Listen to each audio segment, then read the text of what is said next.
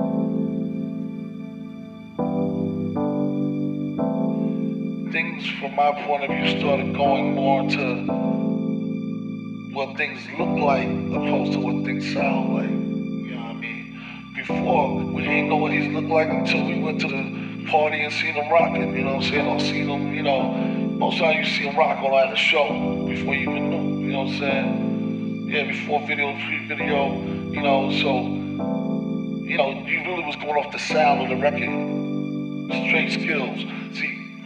Once it started getting more publicized and, you know, it started being more of a, a money-making thing, then you get these corporate ideas where you want to put what it looks like to sell what it sounds like when you're dealing with music. So what I did was I said, all right, look, I'm gonna come with the angle of it don't matter what I look like, you know, it don't matter what the artists look like, it's more what the artists sound like. So it's about what, where you coming from from your heart, you know what I'm saying? Like what what is the message? What you got to say?